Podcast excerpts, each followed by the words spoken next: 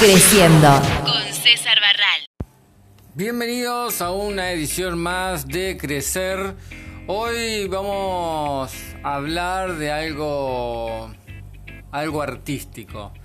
Lanzan un museo digital con más de mil obras de Van Gogh. Gracias a los cierres temporales de museos e instituciones culturales durante los últimos meses, los archivos digitales que hacen que las obras de arte y los objetos históricos estén disponibles para su lectura desde la comunidad y seguridad de nuestro sofá se multiplicaron. Uno de los lanzamientos más recientes es Van Gogh Worldwide, un proyecto de un grupo de museos holandeses que presenta una colección digital de más de mil obras maestras que incluye pinturas, bocetos y dibujos del artista.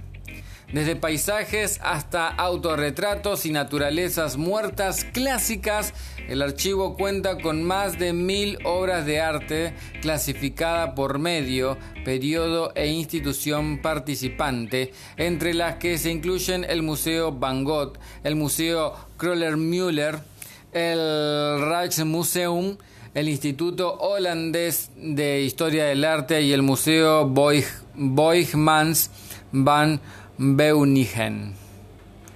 Cada pieza está respaldada por detalles sobre el trabajo, restauraciones e imágenes adicionales. Varias obras también incluyen citas exclusivas de miembros de la familia de Van Gogh y de otras artistas.